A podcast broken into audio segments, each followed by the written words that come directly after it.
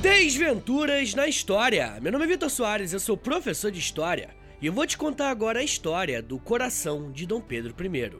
É um texto do Wallace Ferrari e do Paulo Resutti. Roda a vinheta e vamos para a história!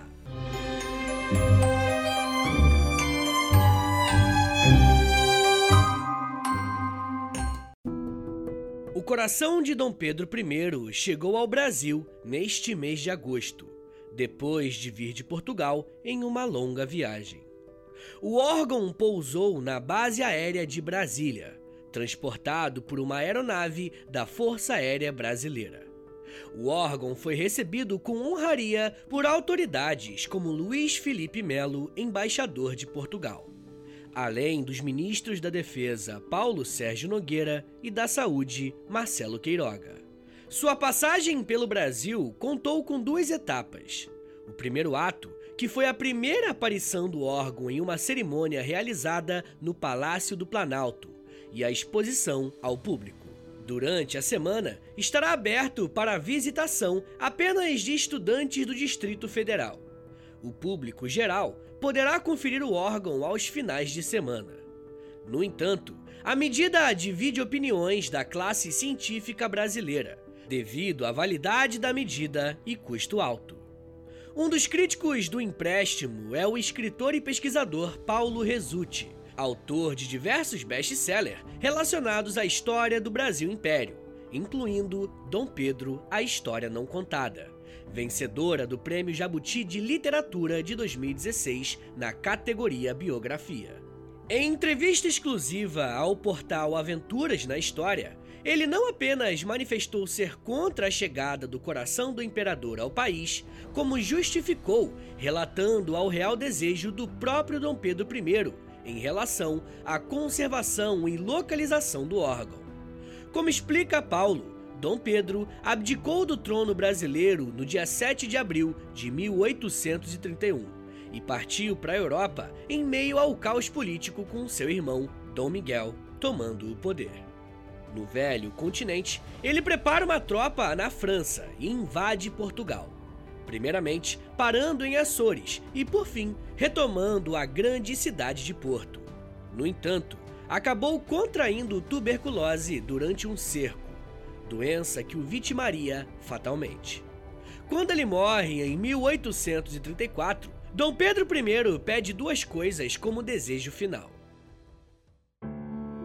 De acordo com Paulo Resutti, abre aspas, a primeira, que ele seja enterrado como um soldado da filha, com o uniforme de general do 5 Batalhão de Caçadores.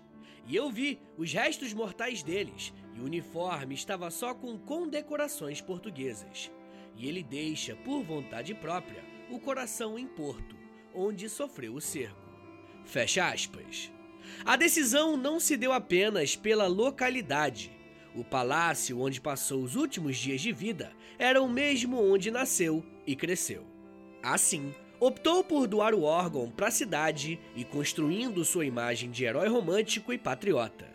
Resulte acrescenta que o plano inicial era armazenar o órgão na Câmara Municipal, mas a viúva, Dona Amélia, avaliou que a Igreja da Lapa, frequentada pelo marido em vida, era o local apropriado.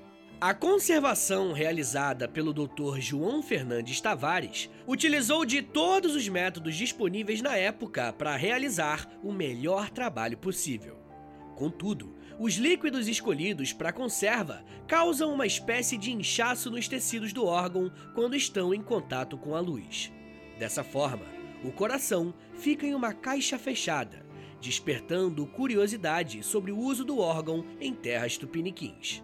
De acordo com Resulte, abre aspas, a única coisa que Dom Pedro I pediu foi para que o seu coração ficasse no porto. Então, por que, que o Brasil quer homenageá-lo, quer trazer o seu coração para cá, se o corpo já está aqui? Outra questão é que veremos uma caixa fechada, o coração não ficará exposto. E o terceiro ponto, por que iremos adorar o coração? Qual o simbolismo do coração? É um retrocesso. Fecha aspas. Além disso, o escritor acrescenta a sua experiência na curadoria de exposições relacionadas a artigos históricos. O transporte e manutenção de peças extremamente delicadas são muito caros e ainda requer o amparo de um seguro apropriado que também não é barato.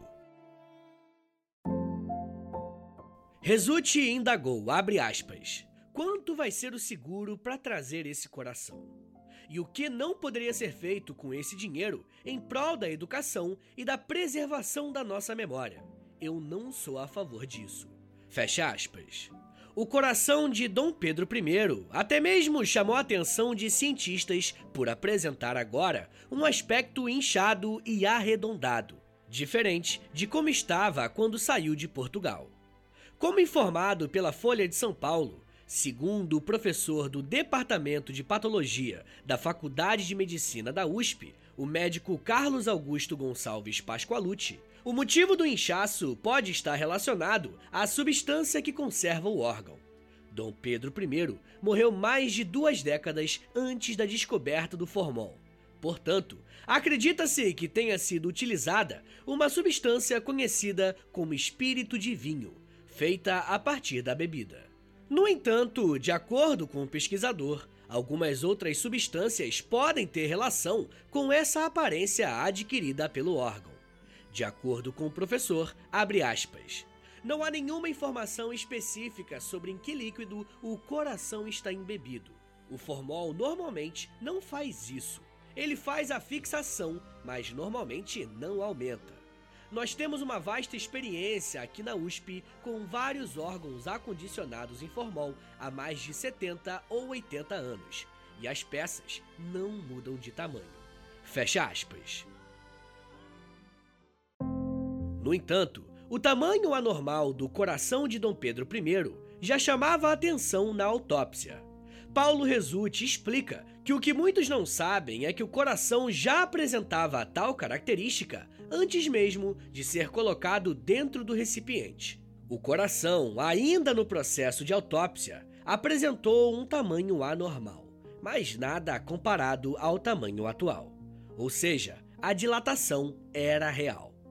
Detalhes do órgão de Dom Pedro foram comentados em uma carta que Dona Amélia, segunda esposa de Dom Pedro, escreveu para Dona Januária, a filha mais velha do imperador, dentre os que residiam no Brasil. Na carta, ela relata que um dos pulmões tinha 2 litros de água e que o coração apresentou um tamanho diferente. Abre aspas. O coração estava dilatado. Ah, meu Deus, como deve ter sofrido teu infeliz pai. No dia 27 de setembro de 1834, à noite, teve lugar o enterro. Vosso pai foi depositado na igreja do antigo convento de São Vicente, junto de seus avós. Seu coração será transportado para o porto, segundo sua última vontade. Fecha aspas.